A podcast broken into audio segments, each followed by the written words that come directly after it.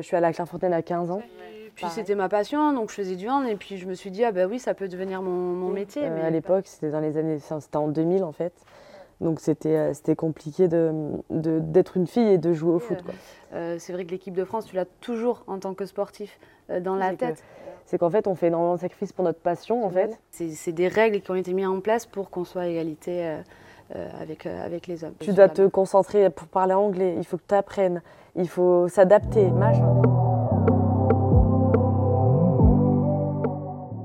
C'est Vanessa. Cela fait maintenant 6 ans que je suis créatrice de contenu dans le sport. J'ai ainsi construit une communauté de près de 400 000 professionnels et fans de sport. Bienvenue sur le podcast Champion du Digital, le podcast qui met en lumière les championnes et champions qui œuvrent dans l'ombre pour façonner le sport d'aujourd'hui et écrire le sport de demain. Dans ce podcast, vous retrouverez des interviews de professionnels qui apportent des réponses concrètes à un sujet tendance dans l'industrie du sport. Fan expérience, social media, web 3, e-sport, que vous soyez entrepreneur, professionnel bien étudiant, ce podcast est fait pour vous. Vous retrouverez également des épisodes courts qui mettent en lumière l'histoire inspirante d'une activation, d'un club, d'un entrepreneur ou d'une start-up. Enfin, si vous êtes étudiant ou étudiante ou en reconversion dans le milieu du sport, vous cherchez votre voie, sachez que des épisodes seront dédiés au métier et parcours. En parallèle de cela, je suis aussi consultante en social media dans le sport avec une spécialité sur TikTok. J'accompagne et je forme des athlètes, des clubs, des marques, des fédérations à l'utilisation de cette plateforme. Je collabore également avec des acteurs du sport, créer des séries de contenus pour mettre en avant leur engagement par le prisme du sport. Au cours de ce deuxième épisode de la série Influence the Game dédiée aux sportives et sportifs de haut niveau, j'ai échangé avec Claire Lavogé et Julie Dazé. Claire Lavogé est une footballeuse de haut niveau qui joue actuellement dans le club de Kansas City aux États-Unis. Julie est handballeuse professionnelle et évolue dans le club de Mérignac. À noter que cet épisode a été tourné début mai 2023 et depuis, Claire Lavogé, suite à sa blessure, a pu faire son retour sur les terrains. Au cours de cet épisode, on a parlé de leur parcours, mais aussi de l'évolution du sport féminin, des sacrifices que nécessite la pratique du sport à haut niveau. Merci à Claire et Julie d'avoir pris le temps de se livrer sur leur parcours et bonne écoute à tous. Est-ce que vous pourriez vous présenter euh, comment tu t'es mis au hand, comment tu t'es mis au foot, comment ça a commencé pour vous? Ok, ça commence. Je vais dire. Non, à Ça sera pour mon bonus, ça c'est parfait. Je commence à Chaque fois. Ok, tu commences. Ou tu veux commencer? Non, on va On va faire un shifumi. Chi- Ah, tu fais comme Ah, ça toi? ah bah non, Ah, moi je- je fais ah, chi, Ah ok, on n'est même pas d'accord. Ok. Chi, fou, mi. Chi, fou, mi. Bah, c'est fini. Alors c'est toi qui commences. Alors moi, euh, c'est Julie Dazé. Euh, comment j'ai fait du handball? Pourquoi? Euh, Parce que tout simplement, euh, ma famille était un peu dans le handball. Mon père faisait du rugby, ma mère du handball. Et j'ai eu la chance de pouvoir tester plein de sports. On m'a pas dit tu vas faire du hand ou, ou du rugby. Et puis j'ai suivi mon frère, parce que j'ai un peu suivi un peu mon frère dans les sports qu'il a fait. Il a fait du judo, j'ai fait du judo. bon voilà. Et, et j'ai pris ma première licence à Oloron. Donc, euh, et puis euh, de fil en aiguille, euh, j'ai continué. et, j'ai suivi un cursus de sportif normal, on va dire. Je passais par le pôle, ensuite centre de formation. Et, Ok, donc à l'époque où tu as commencé, il y avait déjà l'épaule, les centres de formation, parce que c'est plus, ça met plus de temps à se mettre en place dans le foot. Et, euh, et du coup, tu es de Bordeaux à la base ou pas du tout? Non, de Oloron sainte D'accord, ok. Ok, parce que j'allais dire, c'est très terre de rugby aussi, euh, Oui, donc vrai. tu aurais pu te retrouver au rugby finalement aussi. oui. ok, et toi du coup, Claire? Alors moi c'est Claire Lavogé, euh, je suis footballeuse. Donc, euh, donc j'ai commencé en, en 2000 avec des garçons en mixité pendant 10 ans. Euh, compliqué, euh, j'avais des copines en fait qui voulaient faire du foot aussi, mais si t'étais pas meilleur que le garçon, bah, tu jouais pas et c'était compliqué. Aujourd'hui euh, c'est cool parce que maintenant les, les- les gamines ont la chance de, de pouvoir jouer entre elles et euh, euh, il y a même des, il y a même des, des, des vrais championnats pour elles, donc c'est cool. Il y a des centres de formation qui se mettent en place, donc c'est beaucoup mieux. Il y a un vrai, il y a une vraie. Et du coup, toi tu viens du Nord, c'est ça? Ouais, moi je viens de Calais, Euh, donc euh, j'ai quitté la région du Nord-Pas-de-Calais euh, très tôt quand même parce que je suis partie en, en pareil en centre de formation à Clairefontaine à 15 ans jusque 18 et après je suis partie sur Montpellier. Bref, j'ai euh, changé de club après, donc euh, voilà. Mais très fière de ma région. Ouais. Tu vas pouvoir nous parler en chi après. Et euh, ouais, du coup, j'allais dire euh, par rapport au foot, dans ton autour de où tu habitais, il n'y avait pas d'équipe féminine du coup? Ou c'est toi qui as eu le choix de. Ah ouais, d'accord. Ou non, alors euh, j'ai une famille qui n'est pas du tout sportive. On part quand même sur, euh, sur, euh, sur des, des personnes qui n'aiment pas trop le sport. Et euh, non, j'ai un, mon, mon père a joué jeune, ma mère aussi était plutôt sportive jeune. Mais en gros, je sais pas pourquoi, encore aujourd'hui, je sais pas pourquoi j'ai fait du foot, c'était comme ça. Euh, j'ai essayé de faire d'autres sports avant. Donc j'ai fait du judo, du tennis, machin, j'ai essayé un peu tout, mais bon, j'avais j'avais 4 ans, quoi, 4, 5 ans. Bah, t'as choisi le bon. hein. Et, et- et en fait, euh, c'est un truc de fou parce qu'en gros, euh, je faisais du tennis et à l'échauffement, on faisait du foot en fait. C'était, je sais pas pourquoi d'ailleurs, mais. Et en gros, euh, le, le prof de tennis a dit à ma mère, mais euh, il y a un gros problème. Votre fille se débrouille mieux avec ses pieds qu'avec ses. Tu, tu jouais au tennis avec les pieds, c'est ça En gros, je voulais taper, je voulais prendre le ballon et euh, le- la balle et, euh, et euh, voilà, jouer au foot. Donc c'était assez drôle. Et ensuite, en gros, ma, ma mère ne voulait pas trop, enfin mes parents voulaient pas trop au début parce que j'allais être la seule fille avec des garçons.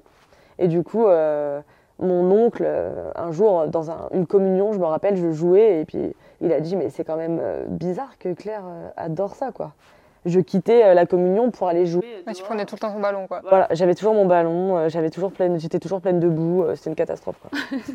Mais du coup, voilà, et euh, j'ai commencé à 6 ans et mes parents un jour m'ont m'ont inscrite. Et voilà. Et du coup, en fait, quand tu as commencé à jouer avec les garçons, tu avais quand même un bon niveau pour te faire accepter ou comment ça s'est passé? Bah, en fait, euh, bah, je pense, je pense, oui. Après, euh, je, je sais plus, enfin, je suis, je suis pas capable de le dire, mais je le pense quand j'entends mes coachs et mes anciens coachs et, et mes parents. Enfin, au début, mes parents, ils étaient pas trop pour, ils étaient un peu en mode. hmm, Mm. Euh, avec des garçons, tu vas te faire, euh, ça va, tu peux te faire malmener, machin. Et en fait, ça te forge un caractère. Et après, je pense que j'avais déjà un caractère. Enfin, j'ai une maman euh, caractérielle. Il en Et, faut. et voilà. Et je pense qu'en fait, si t'as pas trop, si t'as pas de caractère, tu, tu peux pas réussir dans ce monde. Et surtout quand tu es jeune, parce que tu peux facilement abandonner en fait. Euh, t'as que des garçons. j'ai une copine à moi qui était, qui était peut-être un peu moins bonne. Et du coup, elle, elle a. Enfin, ça a été compliqué pour elle, tu vois. Quand on est jeune, euh, entre nous, on est un peu plus Ouais. méchant. un peu Bah ouais, c'est ça. Et puis et les garçons, c'était ah, euh, moi je joue pas avec la fille, Oui, euh, machin. ouais, ouais, et tu ça. vois, moi, à la différence, c'était que c'était ah, moi je prends Claire. Mais au début, au début pas trop. Et en fait, une fois qu'ils te voient jouer, Oui, machin, ils disent ah bah je me mets avec Claire. Mm. Mais alors qu'au début, pas du tout, parce que j'étais une fille, tu vois. Donc euh, ça, c'était ouais non. Je pense qu'il faut avoir un, un niveau pour. euh, et je pense d'ailleurs que toutes les filles, toutes les filles qui, qui aujourd'hui sont professionnelles, je pense que c'est ce qui, euh, c'est- ce qui est arrivé aussi pour elles. Il y a longtemps, j'avais fait mon mémoire, c'était en 2012-2013, à l'époque où j'étais en stage au Girondin, j'avais fait mon mémoire sur le développement du foot féminin. Et en fait, j'avais euh, j'avais euh, regardé tu sais, sur le- les fiches de l'équipe de France, les joueuses, quel était leur premier club. Et en fait, c'était marqué si c'était un club féminin ou équipe féminine ou quoi.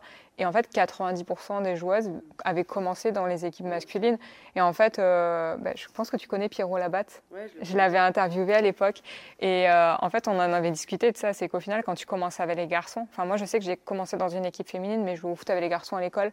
Et euh, au final tu es obligé au début de te- Enfin, de- d'être persévérant et de prouver parce qu'en fait ils veulent pas te donner le ballon. Du coup tu es obligé d'aller le chercher toi-même même dans ta propre équipe. Et je pense que c'est ce que tu disais c'est ça te forge un mental quoi. Et toi, quand tu étais petite au handball, euh, il y avait des équipes féminines? Euh, oui, quand même. Après, euh, au tout début, euh, c'était euh, quand tu joues avec les plus jeunes, tu as des équipes où c'est euh, mixte. Tu joues avec les, les garçons, effectivement, c'est le même, euh, Mm. le même style enfin, que, Bah oui, que tu pareil. disais. Mais euh, sinon, non, c'est euh, équipe, équipe féminine. Mais moi, quand j'ai commencé, j'ai commencé à l'école de hand. Et si tu vas à l'école de hand, tu joues pas sur les grands terrains, tu joues dans la largeur du terrain. Ok. Et j'ai pas aimé. D'accord. moi, je voulais jouer comme les grands, en fait. Bah et du coup, j'ai arrêté et j'ai repris. Je crois que c'était en moins de, moins de 11. Et en fait, euh, au fur et à mesure, euh, j'ai continué et c'est là Ouais, où ouais. je me suis éclatée. Quoi. et du coup c'était équipe féminine ou c'était équipe mixte? Non, féminine. D'accord, Ouais, ok. ouais. Ouais, parce que du coup, le handball, c'est quand même considéré, enfin, c'est pas considéré comme un sport de garçon ou de fille, c'est quand même un sport assez mixte. Enfin, qu'est-ce que t'en penses, toi? Euh, moi, je trouve que c'est euh, mixte quand même. C'est, euh, mais au début, euh, enfin, les garçons sont mis plus en valeur que. Enfin, c'est toujours un peu euh, la Mm. même chose en soi.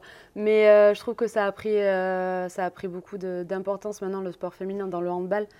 Euh, ça a vachement grandi, ça, ça a évolué. Donc, euh, j'ai pas trop senti en tout cas cette différence entre les hommes et les garçons. Ouais, entre les garçons et les filles. Ok.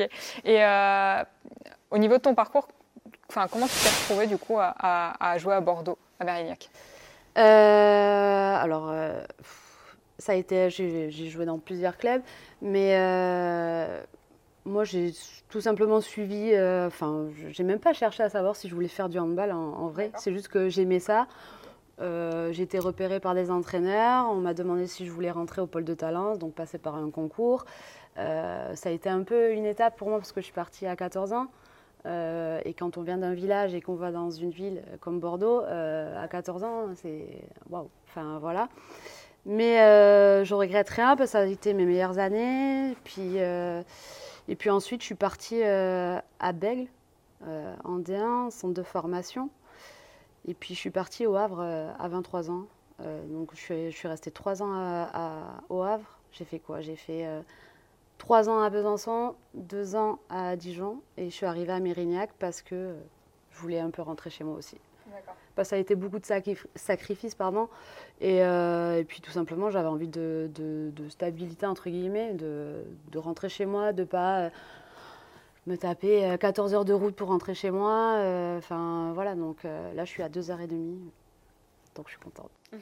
Et Claire, toi, quand tu es, Claire, quand es arrivée à Clairefontaine, euh, comment ça s'est passé? Parce que tu disais, tu avais 14, 15 ans? 15 ans, ouais. Bah, ça, c'est pareil. Euh, alors, j'avais la En gros, on fait la Coupe nationale, donc la coupe avec toutes les, régions. Mm. Euh, et là, il y, a des, donc, y a des recruteurs qui sont là pour, pour voir qui. ouais, mais c'est pareil. Voilà. Et du coup, ils en prenaient, je crois, 20. Non, ils prenaient 50 filles sur toute la Coupe nationale pour faire les tests à Clairefontaine. Et euh, il y avait aussi le pôle de Liévin dans le nord et le pôle à l'époque de, de Rennes, je crois. Donc il y avait deux pôles. Euh, il y avait le pôle de Liévin, le pôle de Rennes et le pôle de Clairefontaine qui s'appelait le pôle France. Donc le pôle France, c'était vraiment c'était bah, les, meilleurs, de euh, France. Et ensuite, si tu n'étais pas prise dans ces pôles-là, tu pouvais être parisienne ou être de Bordeaux et aller au pôle de Liévin. Tu vois. Mais c'était un peu des, c'était euh, des pôles de, substitution, tu vois. C'était, euh, tu avais euh, le, pôle de Clairefontaine et ensuite le pôle de Rennes. Oui, tout, tout, était concentré dans le nord en plus. Il n'y avait pas d'autres pôles. Non. non, mais, aujourd'hui, maintenant, il y en a beaucoup plus. Puis avec la, il y en a énormément maintenant. Et donc, du coup, je suis allée à Clairefontaine à 15 ans. Pareil, ça a été hyper compliqué. moi qui je suis très très proche de ma famille, ça a été hyper difficile. J'ai voulu abandonner plus d'une fois quand je suis allée à Clairefontaine. Surtout euh, quand je suis arrivée à, la gare du Nord, euh, ouf. Moi, je viens de Calais. Euh, enfin, c'est pas non plus un village, tu vois, mais c'est pas, c'est pas. Ouais, c'est quand même. Voilà. Et du coup, je me suis dit bon, d'accord, ça va être ma nouvelle vie, quoi. Et du coup, ouais, j'ai beaucoup pleuré. Ça a été compliqué, beaucoup de sacrifices. C'est, je, je, rejoins Julie là-dessus, c'est que, c'est qu'en fait, on fait énormément de sacrifices pour notre passion, en fait. Et, euh, et, par moments, euh, j'ai pu être déçue un peu de la tournure que ça avait un peu pris, tu vois, dans ma carrière, en me disant euh, ah ouais, j'ai fait quand même des sacrifices de fou. Mm. j'ai pas vu ma famille, j'ai loupé plein d'anniversaires, plein de plein de mariages, plein de communions. J'étais pas là en fait, des naissances, enfin plein de choses. Et tu loupes tellement de choses que tu te dis mais en fait heureusement qu'on est passionné quoi, mm. tu vois. Et, euh, et, au niveau de la professionnalisation, à quel moment vous vous êtes dit bah, je peux devenir professionnel ou à quel moment vous avez vu qu'il y avait un tournant, que ça pouvait bouger? Parce que toi, quand tu as commencé, à l'époque, le foot, c'était pas professionnel. Et toi, au niveau du handball, j'imagine que c'était pas aussi professionnel qu'actuellement. Comment, euh, comment ça s'est passé? Euh, Moi, j'ai la chance d'avoir déjà entre guillemets 35 ans pour avoir vécu en 10 ans l'évolution dans le hand. C'est vrai qu'au début c'était pas trop médiatisé, c'était pas. Euh, euh, on avait nos, premiers contrats pro, mais euh, maintenant ça, ça, ça a énormément évolué. Après, je me suis pas dit, enfin, je n'ai pas vu venir la, chose arriver. En gros, je me, je me suis. C'était au fur et à mesure en fait, puis ça avançait. Puis, c'était ma passion, donc je faisais du hand et puis je me suis dit ah ben oui ça peut devenir mon, mon métier, mais parce que les contrats étaient déjà faits comme ça, on avait euh, notre contrat pro plus notre appartement, c'était notre contrat. Et effectivement, on peut en vivre. Maintenant, aujourd'hui, ça a vachement évolué, le salaire a évolué. Quand on, est, euh, on sort de centre de formation, on peut déjà avoir un contrat pro euh, où le SMIC a déjà, a déjà évolué. Et, c'est surtout la médiatisation. les médias, avant, c'était pas du tout diffusé. On est passé ensuite par BIN. maintenant, on passe sur Sport en France, donc tout le monde peut, peut nous voir.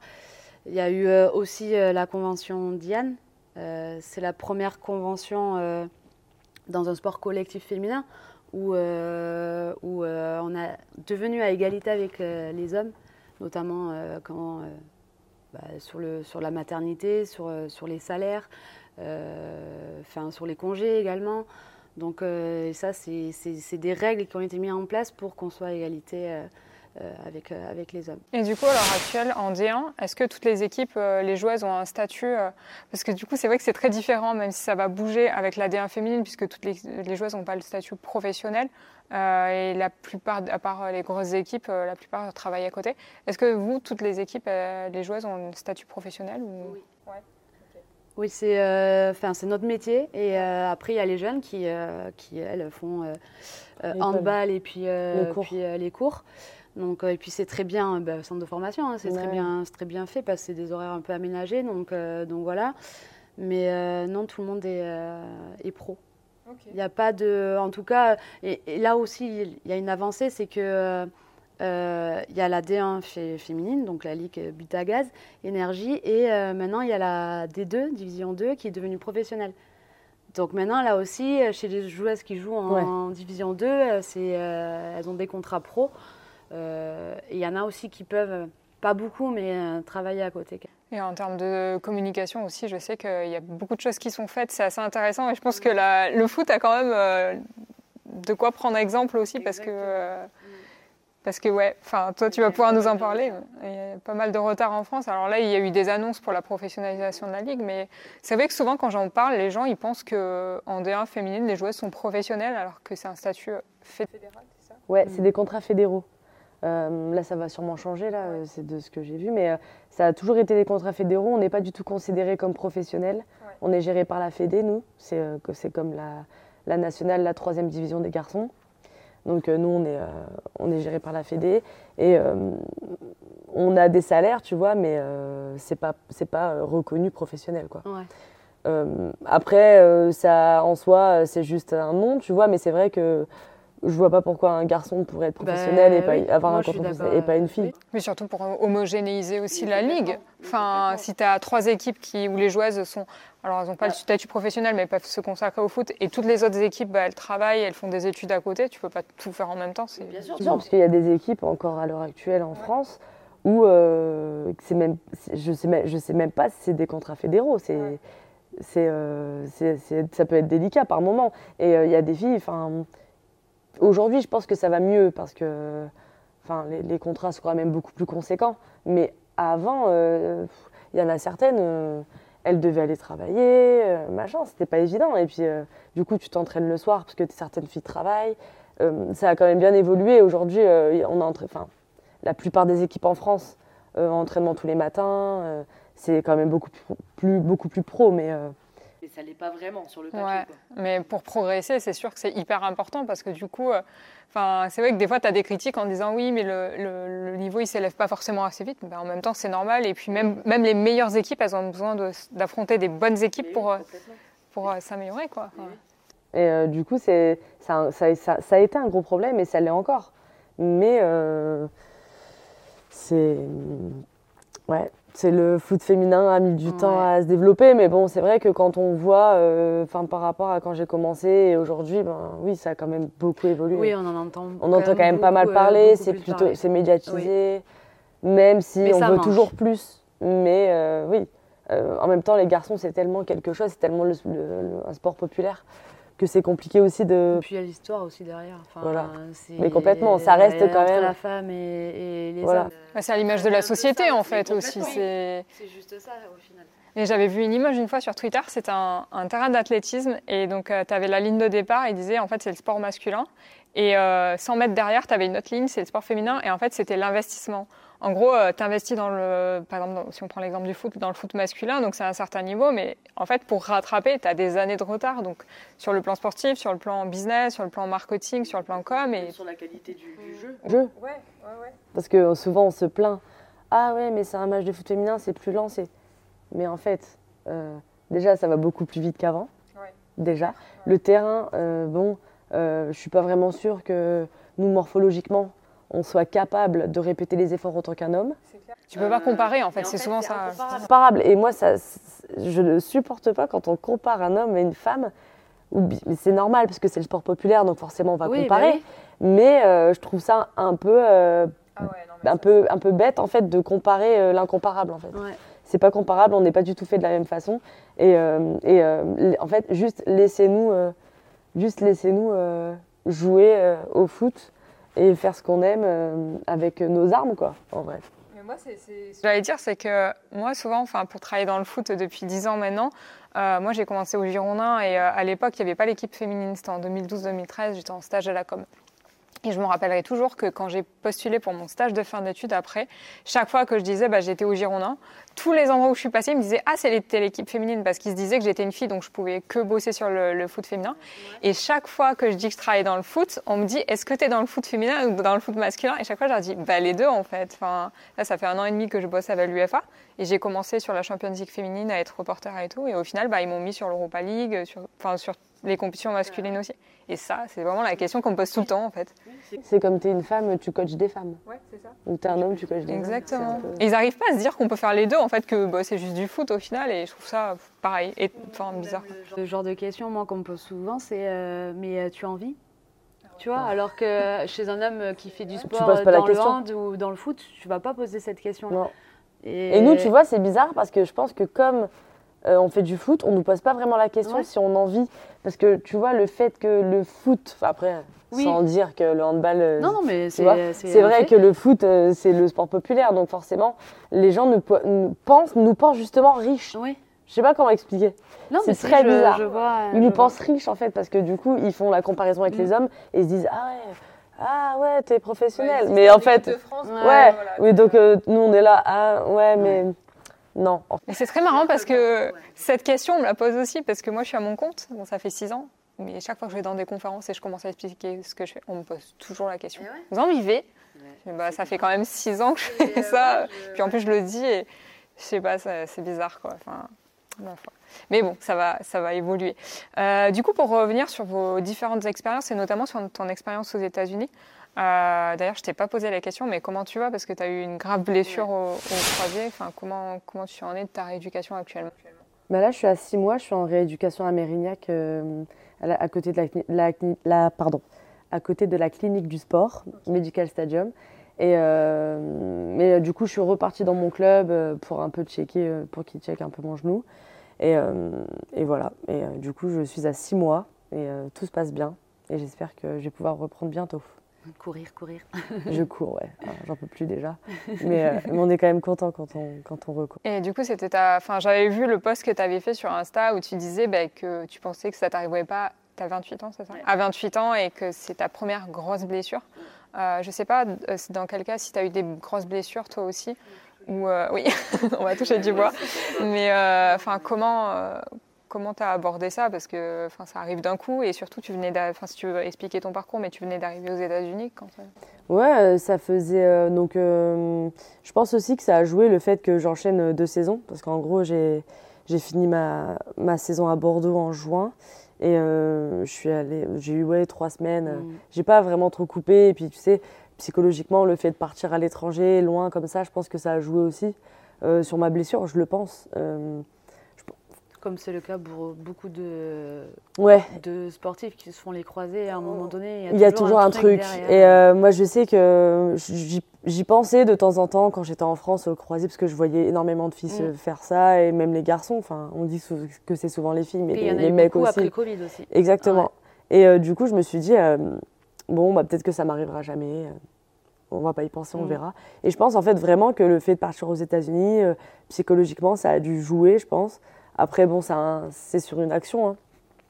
C'est comme ça, j'aurais pu me faire ça ailleurs, mais, euh, mais je pense que ouais, le fait de changer d'environnement, de ne plus être vraiment dans, son, dans mon confort, Mm.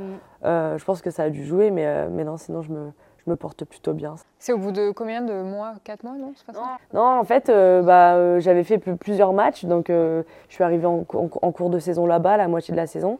Et, euh, et en gros, euh, on, on fait une super deuxième partie de saison, on se qualifie pour les playoffs, et quart de finale des playoffs à Houston, euh, voilà, c'est sur un match. Et puis à la 60e minute, euh, voilà, Ouais. croisé. Donc les- mes, mes copines gagnent. Donc moi je sors du terrain à la 60e, elles gagnent. Elles vont en demi, donc moi je rentre tout de suite en France pour me faire opérer. Elles vont en demi, en finale, elles perdent en finale. Mais c'est un super parcours quand même, j'étais fière d'elles. Comment ça s'est passé ton arrivée aux États-Unis? Enfin, le- les États-Unis, c'est quand même le pays du foot féminin. Là-bas, le foot est considéré, comme, enfin le football que nous on connaît, le soccer est considéré comme féminin puisqu'ils ont le foot américain à côté pour les garçons. Euh, au niveau de tous les changements, de tout ce que ce que ce que tu as appris là-bas, enfin, qu'est-ce qui t'a le plus marqué ou... Bah, moi, ce qui m'a le plus marqué, c'est les stades, déjà, c'est incroyable. Les infrastructures, les stades, le- l'engouement, en fait.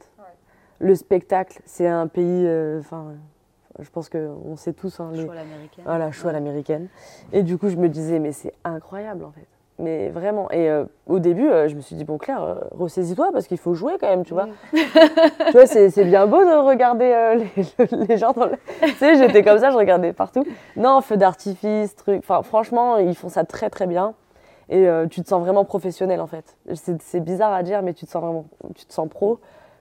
Et sans manquer de respect au championnat français. Tu vois, là, tu te dis, ah...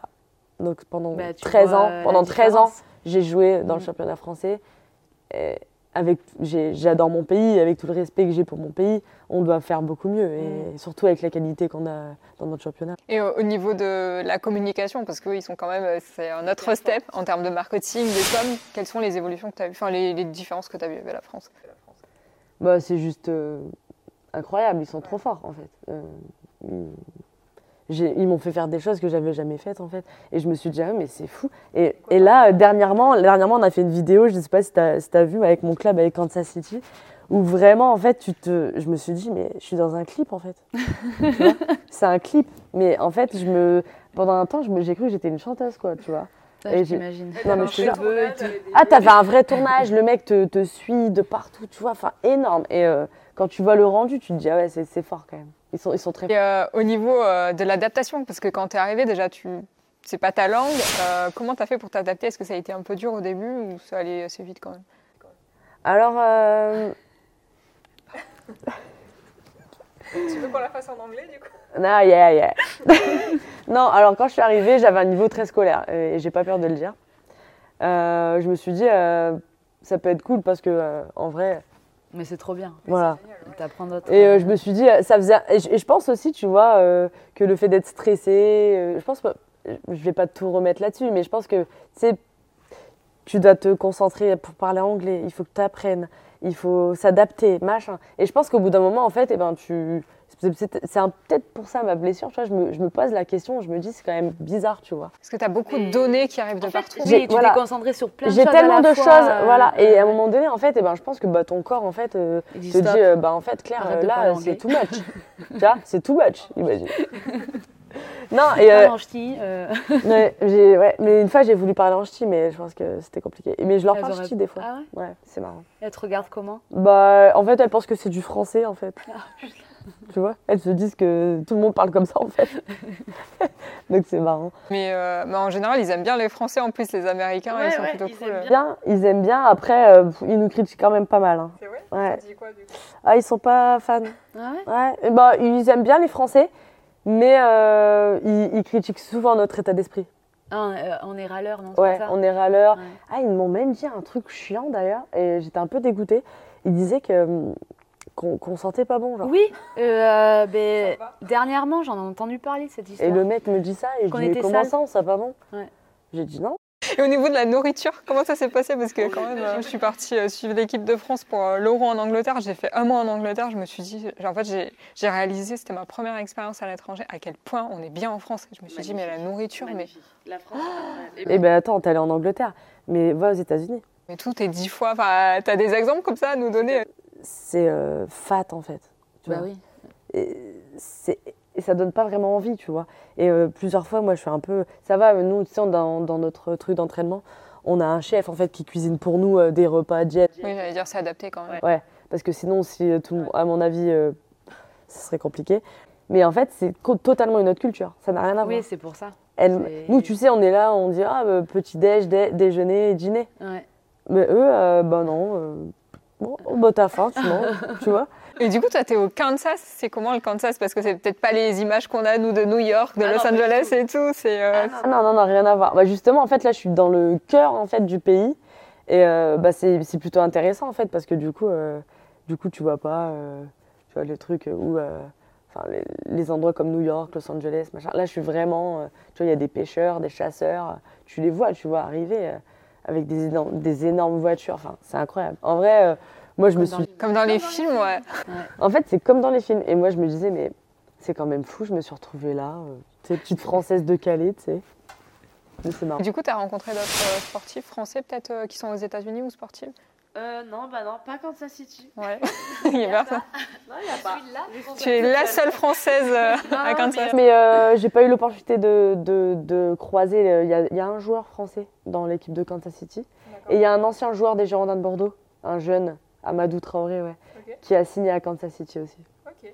Voilà. Donc je l'ai pas encore vu parce que du coup, j'ai j'ai un peu fait euh, France-États-Unis, France-États-Unis. Et du coup, je l'ai pas encore rencontré, euh, revu, mais je vais le voir. Et une dernière question par rapport aux États-Unis, au niveau, euh, tu vois, des entraînements, tout ça, quelles sont les différences que tu as vues avec la France euh, des, des- des installations, enfin des trucs qui t'ont marqué que tu n'avais jamais vu Ah, en France ou... Le choc, en fait, là-bas, c'est vraiment. euh, En fait, tu te, sens, je te- tu te sens vraiment pro. En fait, c'est les infrastructures, euh, euh, tout, tout va bien, les équipements, euh, les chaussures, les crampons, les baskets. T'en as plus, euh, t'as un petit trou dans ton, dans ton crampon, on te ramène des crampons, Ouais. tu vois. Ah, Mm. C'est euh, ouais, euh, il me faudrait une paire de crampons, s'il te plaît. Bah, elle arrive, le lendemain, t'as ta paire de crampons sur ton.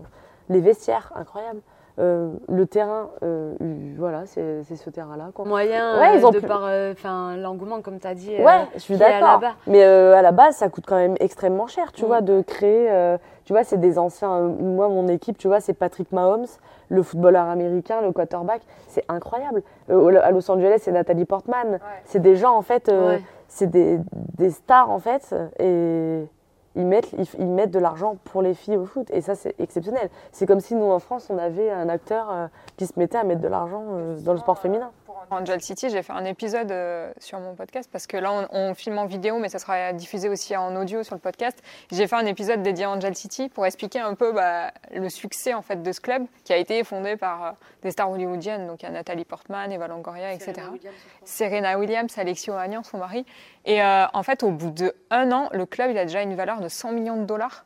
Et euh, non, euh, ils ont réussi à récupérer 43 millions de dollars de partenariat. C'est c'est juste Après, incroyable. Parce qu'ils sont situés à Los Ah non, mais ils sont, ils sont trop bons. Ah ouais. Donc, euh, euh, du coup, un autre sujet, on va passer au sujet de l'équipe de France. Vous avez toutes les deux euh, ce point commun d'avoir porté le maillot de l'équipe de France. Ça représentait quoi pour vous de, de porter ce maillot? Et euh, l'année prochaine, il y a les JO de Paris 2024. Comment vous vous projetez par rapport à ça? Vas-y. Alors, euh, moi, ça va être. euh, Enfin, je suis plus internationale et je l'ai été une fois avec l'équipe de France A. Euh, Mais tu l'es à vie. Oui, oui, oui. non, mais c'était un, un passage. euh, J'ai participé euh, euh, à la préparation du mondial. Et, et, pour moi, ça a été un peu une fierté, mais aussi, comment dirais-je, un peu une petite victoire un peu pour moi-même. Et, et, parce que ça s'était pas très bien passé dans mon ancien club. euh, par mon vécu personnel en tout cas. Et euh, quand j'ai changé de club, euh, j'ai fait quelques mois et puis j'ai été sélectionnée et ça a été pour moi un peu une sorte de victoire. Mais, mais voilà, j'ai savouré le, ce moment, j'ai pris ce qu'il y avait. C'est vrai que l'équipe de France, tu l'as toujours en tant que sportif dans la tête. Alors, à un moment donné, c'est un peu tes objectifs, tes ambitions, donc personnelles. Mais, mais voilà, c'est c'est toujours une fierté et ben, mine de rien, tu vois comment ça se passe et tu apprends beaucoup de choses aussi. Donc euh, je suis revenue euh, à bloc, en tout cas. Ah, moi, c'est une longue histoire.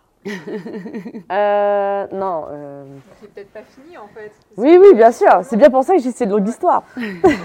non, non, euh, c'est. Euh, c'est tellement bizarre en fait le ressenti que j'ai pour l'équipe de France en fait. Euh, j'ai été, euh, j'ai été en, équipe de France très jeune. J'ai fait les U16, U17, U19, U20. Et ensuite, après la Coupe du Monde du 20, je vais en équipe de France A avec Philippe Bergerot. Donc j'ai 20 ans, je suis jeune, donc je quitte Montpellier pour aller à Lyon. C'était un peu la période où, bah ouais, t'es jeune. euh, Mais c'est ça. Voilà. Donc euh, je joue pendant 4 ans, donc je fais les JO à... Non, je, je commence par la Coupe du Monde au Canada, les JO au Brésil et l'Euro aux Pays-Bas. Et euh, ensuite, euh, je ne sais pas la raison, euh, je ne suis plus appelée pendant 4 ans. Euh, frustration, forcément, parce Ah que oui, c'est sûr. de voir... euh, je voyais les filles partir et tout. euh, C'était trop compliqué, c'était... C'était frustrant parce que je j'avais pas l'impression d'avoir perdu de, de mon niveau, loin de là. Je me trouve encore mieux que quand, quand j'étais plus jeune. Je me trouvais plus affûtée. Euh, euh, et puis euh, beaucoup plus intelligente aussi dans mon jeu parce que du coup bah, j'avais mûri, Tu as gagné en expérience. j'ai gagné en expérience Mm. et euh, du coup bah, je trouvais ça hyper frustrant. Et ça a été une raison pour laquelle je suis aussi partie aux États-Unis euh, pour éviter en fait de, de trop y penser, d'être trop frustrée chaque jour en fait.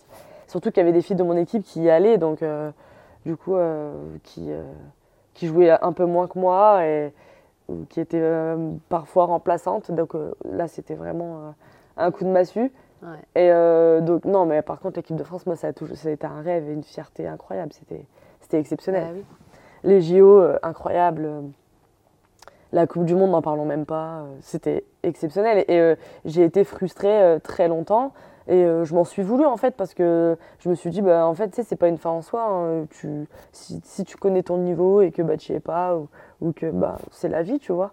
Oui, mais tu te remets toujours en question. Ouais, je me remettais en question, je me disais mais pourquoi, qu'est-ce que j'ai fait de mal voilà. euh, euh, Et puis en soi, bah, en fait, je me suis vite rendu compte que j'avais rien fait de mal en fait, Mm. et C'est comme que c'était un choix et que c'était comme ça. Mm. Euh, Aujourd'hui, oui, ça a changé de, de sélectionneur et forcément, je l'ai dans un coin de la tête, malgré ma blessure. Je me dis, euh, je me dis oui, s'il y a la Coupe du Monde cet été, il y a, il y a Paris 2024 l'année prochaine. Bah oui. Et ce serait incroyable. Ce serait, euh, je peux, enfin, c'est quand même, euh, c'est une fierté quoi. Et, et je pense que c'est une fierté pour moi, pour mes proches, pour tout le monde en fait, et, et aussi pour euh, tous les sacrifices que qu'on a pu ça, faire. ça amène aussi. Ouais. Et ça amène en fait une fierté dans le sens où ben tu te dis, bon bah j'ai pas fait ça pour rien, Ouais. Parce Ouais, que c'est cool de représenter son pays. Oui, il y a une image qui m'a marqué euh, longtemps, c'est le but que tu avais mis euh, euh, à la Coupe du Monde euh, qui avait fait le. Ah. je sais pas, mais le but que tu avais mis qui a fait le tour du monde, parce que j'allais passer, j'allais passer sur, justement sur l'utilisation des réseaux sociaux. Tu avais mis un but au Canada qui avait, euh, qui avait fait le tour du monde, qui avait été viral. Euh, comment vous, vous utilisez les réseaux euh, bah, pour euh, être en contact avec votre public? Et puis toi, maintenant que tu es aux États-Unis, j'imagine que les supporters aussi sont très, euh, très engagés sur les réseaux aussi là-bas. Enfin, comment, comment vous utilisez les réseaux? Moi, j'utilise euh, un moyen pour aussi euh, euh, communiquer, euh, pour représenter aussi mon club.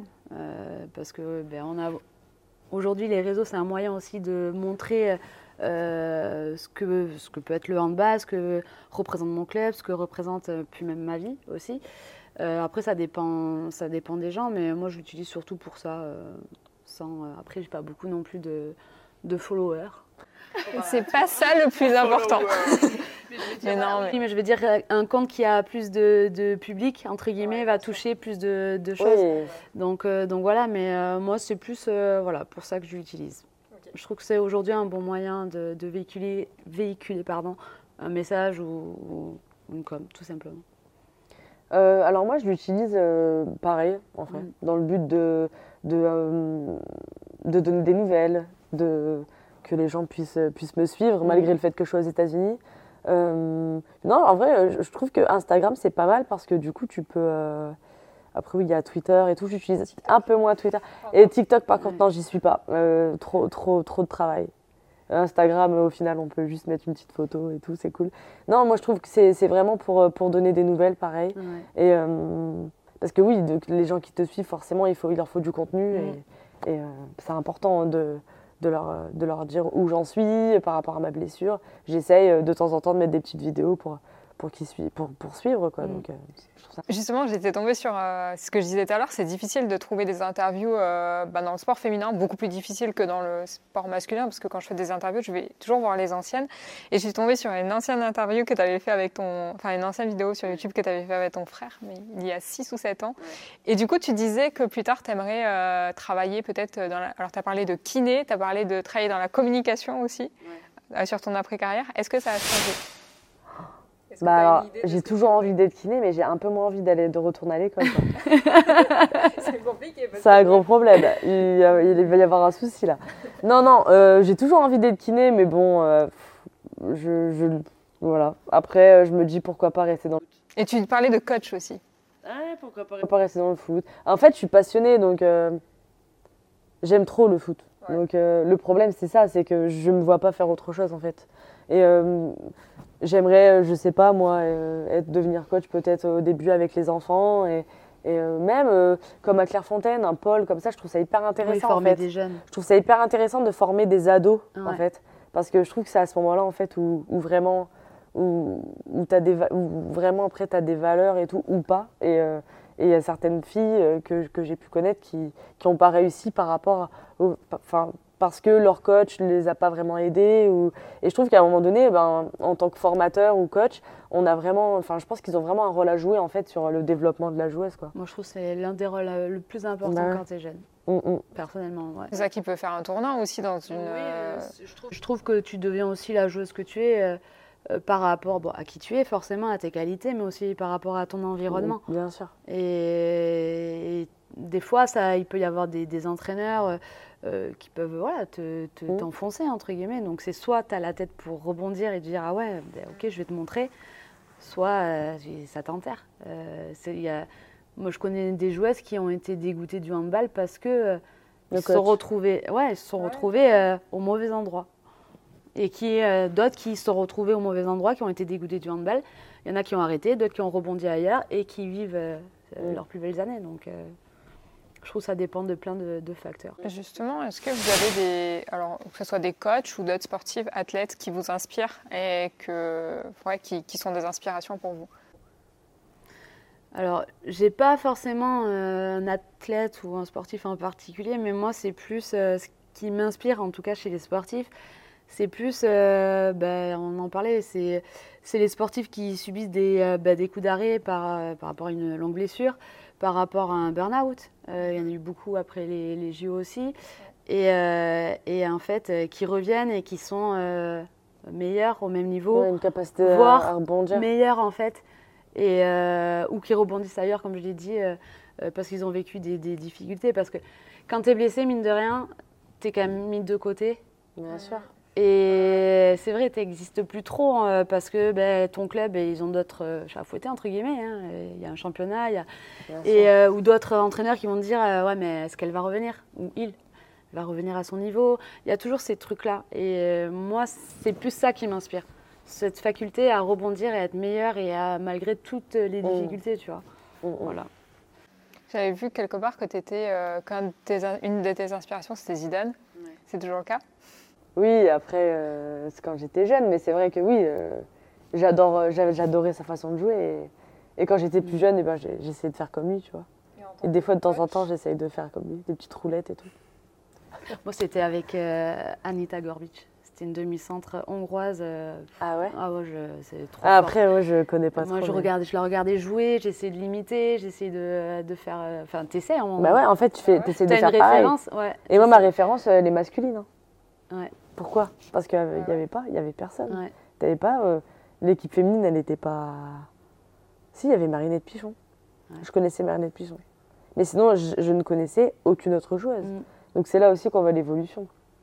Bah, c'est ça, mais c'est aussi euh, pour ça que les gens ils se déplacent dans les. Enfin, moi, ce que je disais, pourquoi après la Coupe du Monde 2019, il n'y a pas eu forcément. Enfin, ce que je dis toujours, c'est pourquoi il n'y a pas eu forcément d'impact dans les stades. C'est qu'au final, il n'y a pas forcément eu plus de. Alors maintenant, ça a évolué, mais il- y avait un manque, je pense, d'investissement dans la communication et stratégie marketing des clubs et euh, de la ligue euh, plus généralement, ce qui fait que. bah, ils n'ont pas essayé de construire des communautés et donc, euh, ok, il y avait des abonnés, mais c'était juste des abonnés, des followers sur les réseaux. C'était pas forcément des supporters et des gens qui suivent vraiment. Et c'est ça qu'il y a be- besoin en fait d'avoir beaucoup d'informations, des comptes dédiés pour les équipes féminines pour euh, avoir plus d'informations sur les joueuses, les suivre, voir leur personnalité, etc. Que ça construise un truc et que les supporters, même les plus jeunes, puissent s'identifier et ça leur donne envie d'aller au stade, en fait, tout simplement. Donc, euh, mais euh, ouais, pour revenir sur Zidane, moi j'avais eu la chance quand j'étais en stage au Girondin d'interviewer parce qu'en fait, il avait passé ses diplômes au Hayan et il était venu à l'époque, il était au centre, le centre de, Limoges. Il faisait, bah, j'allais dire ses études, mais il passait son diplôme et donc il était venu Hayan euh, passer euh, son, diplôme et euh, final. Et à l'époque, il nous avait dit, je sais que je suis pas un grand communicant. Mais en gros, je sais que, enfin, je sais dire le minimum, mais le plus important bah, aux gens dans un vestiaire. Et je sais que je suis fait pour entraîner. Ça m'avait vraiment marqué, ça, parce qu'après, bah, il fait son. Chaque fois que je voyais, il gagnait la Champions League et compagnie. Il a vraiment un charisme. Je sais pas si vous l'avez, si tu l'avais déjà. Ouais, je l'ai rencontré à Clairefontaine. Je voulais faire une photo toute seule, mais il était un peu pressé. Il a fait une photo avec, avec euh, en deux groupes. Mais euh, non, j'ai pas pu le rencontrer. euh, j'ai rencontré ses enfants Ouais. euh, à l'aéroport un jour, ses, ses fils. Il y a un de ses fils, en fait, je parlais avec lui et, et c'est trop marrant, en fait. je, je parlais avec lui, donc il y avait l'équipe de France U16 des garçons et lui faisait partie de cette équipe. Et moi, j'étais en U19. Et je le voyais. Je me disais, mais il ressemble trop à Zidane. mais euh, mais je- il lui ressemble vraiment, c'est le- c'est Lucas Zidane. Ouais. C'est euh, le gardien de but. Ouais. Et là, euh, mais gamin, tu vois, genre euh, 15 ans. Et on, on discute et tout, machin. Et en fait, il me suit sur Instagram après, tu vois. Et je vois Lucas Zidane. Ouais, bah oui. Et là, j'étais, j'étais, j'étais, mais c'est incroyable, tu vois. Après, sans pour autant être fan de, du, du Ouais. gamin, pas du tout. C'est juste parce que c'était le fils de Zidane. Et euh, non, oui, c'est vrai que moi, j'ai toujours aimé, euh, j'ai toujours aimé Zidane. Et euh, j'ai adoré sa, sa Après, façon de jouer. il, est, euh, ouais, il représente beaucoup aussi dans le milieu du, du foot, même ce qu'il dégage, ce qu'il a. Il a un charisme oui. incroyable. Mais quand il rentrait, enfin, moi je sais quand je l'avais interviewé, donc euh, à l'époque ils avaient fait, ils avaient pris ça en média training, c'est-à-dire que tous les autres qui passaient les diplômes, il y avait Sagnol, enfin il y avait d'autres euh, et des anciens, ils s'étaient mis en arc de cercle et nous on faisait l'interview, donc il y avait mon responsable de com, euh, Cyril que tu qui c'est, Cyril, Julien et euh, il y avait euh, Alain Baudron qui était à la radio et donc on posait les questions. Et en fait ils étaient tous les autres en arc de cercle et ils nous regardaient, ils prenaient des notes. Et quand il est arrivé, bah, ça a duré 40 minutes, je crois, l'interview avec toutes les questions. Et il est arrivé, mais en fait, il a un charisme. Quand il rentre dans la pièce, enfin, ça fait. Ouais. Même quand il te parle, moi, à la base, je suis du sud-est et en fait, j'ai repris l'accent parce que quand il parle, il parle avec son accent marseillais. J'étais là. euh, C'était. Non, mais c'est. c'est- Enfin, il est vraiment inspirant. Puis il échange. Enfin, je sais qu'à la fin, il a échangé avec nous. euh, Il nous a demandé ce qu'on faisait, dans quel service on était. Enfin, c'est c'est vraiment quelqu'un de top.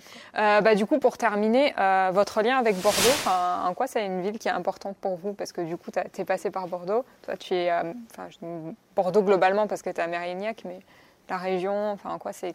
Euh, bah, Tout simplement parce que je suis née dans cette région-là et que Bordeaux, parce que mine de rien, comme je suis partie à 14 ans, bah, j'ai vécu pas mal d'années euh, sur Bordeaux avant de partir euh, au Havre. Je suis partie à 23 ans, donc, donc 9, ans, euh, 9 ans sur Bordeaux. Et puis, puis voilà, c'est là où, entre guillemets, j'ai fait toute mon adolescence. Ouais. J'ai vécu plein de choses.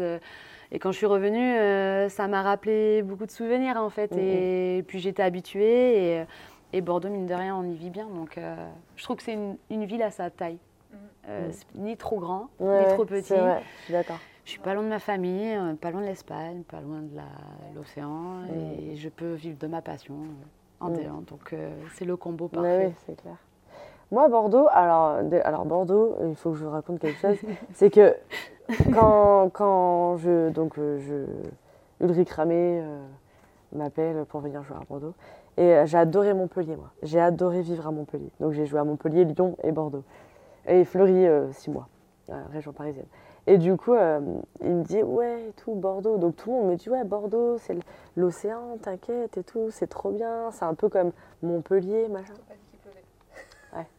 Ah bah oui, hein. Et là, euh, il me dit. euh, Non, ils m'ont pas dit qu'il pleuvait, ils m'ont surtout pas dit que euh, l'océan était à t'as 45 minutes. Bah oui, ils ont. Ah, bah parce oui. que moi, je m'attendais à ce que l'océan, bon, euh, tu t'entraînes et l'océan. oui. Ouais, comme à Montpellier. Genre, tu finis l'entraînement, tu vas pas à la vasse les flots, tu vois, t'es à 10 minutes.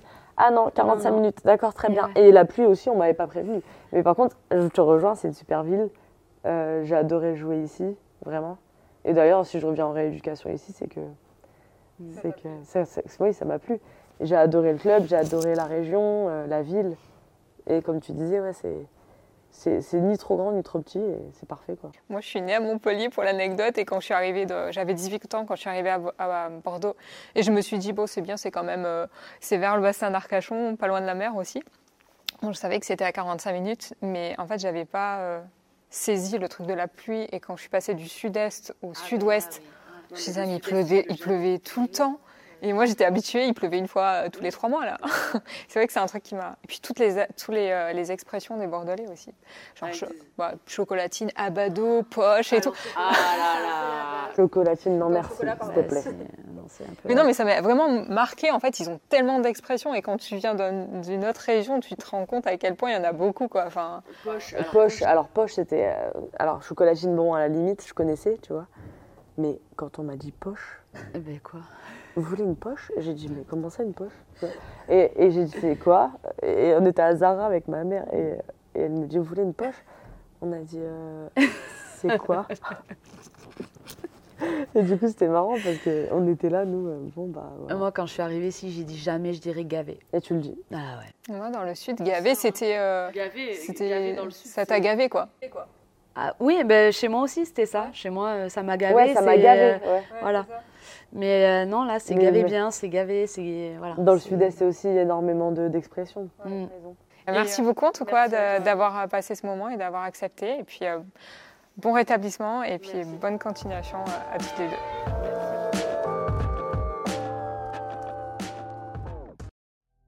N'hésitez pas à m'écrire sur LinkedIn ou sur mon mail qui est dans cette description si vous voulez échanger. Si vous écoutez cet épisode sur Spotify, vous pouvez facilement le partager sur Instagram en story en mentionnant mon compte champion avec un S du digital et je vous repartagerai. Enfin, si vous avez apprécié cet épisode et vous avez appris quelque chose, sachez que vous pouvez m'aider à faire connaître ce podcast. Le meilleur moyen est de mettre 5 étoiles sur Apple Podcast ou sur Spotify. Ces 5 étoiles permettent à un podcast d'être référencé et de mieux dans les résultats de recherche. Si vous êtes sur Spotify, il vous suffit simplement d'aller tout en haut et de mettre 5 étoiles. Si vous êtes sur Apple Podcast, il vous suffit de retourner sur la page du podcast, de descendre et de mettre 5 étoiles et vous pouvez également mettre un commentaire et me proposer vos idées d'interviews ou de sujets pour les prochains épisodes.